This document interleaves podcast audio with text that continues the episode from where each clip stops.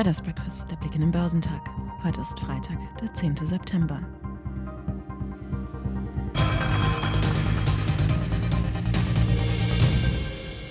Marktteilnehmer fragten sich, wann die US-Notenbank Fed mit der Rückführung der konjunkturstützenden Anleihkäufe beginnen wird.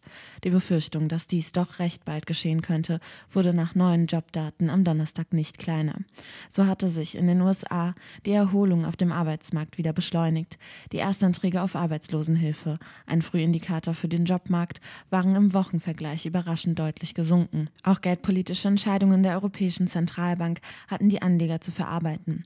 In der Eurozone soll im vierten Quartal der Kauf von Staats- und Unternehmensanleihen im Rahmen des Corona-Notprogramms laut EZB zwar moderat geringer ausfallen als zuletzt, doch sowohl das Volumen als auch die Laufzeit bis mindestens Ende März 2022 bestätigten die Währungshüter.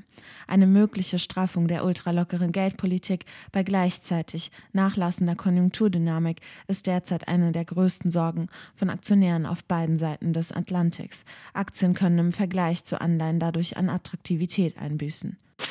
Die Aktien im asiatisch-pazifischen Raum stiegen im Freitagshandel, da die Anleger die in Hongkong notierten Aktien von Unternehmen aus regulierungsbedrohten Sektoren wie Videospiele beobachteten. Der breiter gefasste Hang Seng Index in Hongkong stieg um 1,7 Prozent, nachdem er am Donnerstag um mehr als 2 Prozent gefallen war. Der Shanghai Composite stieg um 0,4 Prozent, während der Shenzhen Component um 0,6 Prozent zulegte. In Japan stieg der Nikkei um 1,1 Prozent, der südkoreanische Kospi legte um 0, 0,4 Prozent zu und der australische S&P ASX 200 legte um 0,4 Prozent zu. Die US-Börsen haben am Donnerstag schwächer geschlossen. Sowohl die Standardwerte an der Wall Street als auch die technologielastigen Indizes an der Nasdaq gerieten nach zunächst freundlichem Start unter Druck und weiteten ihre Vortagesverluste noch etwas aus. Der Leitindex Dow Jones Industrial schloss mit minus 0,4 Prozent und rutschte mit 34.879 Punkten wieder deutlich unter die 35.000er Marke. Der breiter gefasste S&P 500 gab um 0,5 Prozent auf 4.493 Punkte nach. Für den technologielastigen Nasdaq 100 ging es um 0,4 Prozent auf 15.561 Punkte nach unten.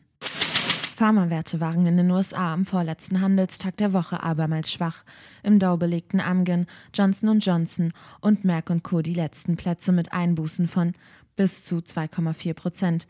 Belastet wurden die Titel vor allem von Berichten über Pläne der beiden Regierungen, die Medikamentenpreise senken zu wollen.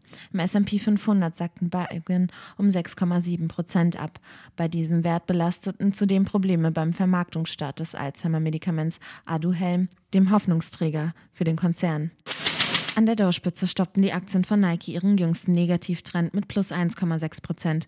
Sie wurden mit nach oben gezogen vom 10,5-prozentigen Kurssprung bei den Lululemon-Aktien.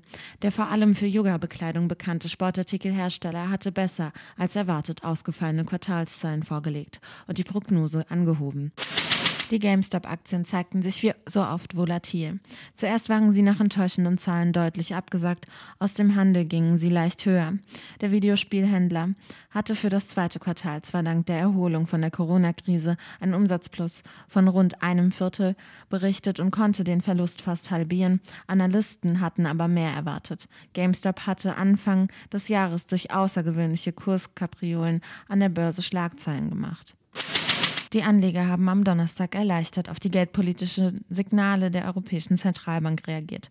Von Analysten als Minimum an Reaktion bezeichnete Beschlüsse waren das, was sie hören wollten.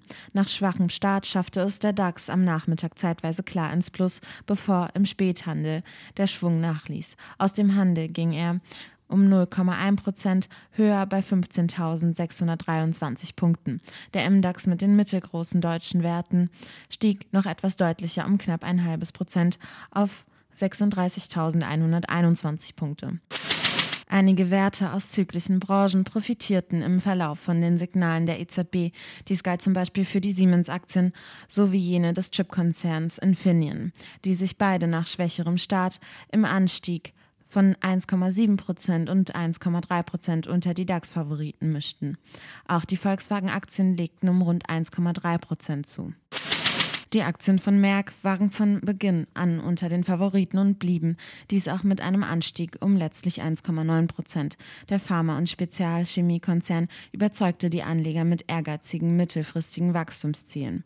Der Aktienkurs näherte sich nach zwei schwachen Tagen wieder dem am Montag aufgestellten Rekord. Dank höherer Investitionen soll der Umsatz bis 2025 auf etwa 25 Milliarden Euro steigen. Die Papiere von RWE gehörten ebenfalls schon früh zu den gefragten Werten. Sie rückten am Ende um knapp ein Prozent vor.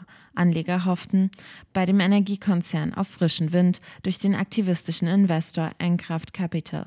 Er fordert eine Abspaltung des Braunkohlegeschäfts. Zum Wochenausklang werden die deutschen Verbraucherpreise veröffentlicht. Nach ersten Schätzungen ist die Inflationsrate im August von 3,8 auf 3,9 gestiegen. Dies ist der höchste Stand seit knapp 28 Jahren. In den USA werden die Erzeugerpreise sowie die Großhandelslagerbestände gemeldet. Der US-Einzelhandelskonzern Kroger meldet Zahlen. Der DAX wird heute im Plus bei 15.641 Punkten erwartet.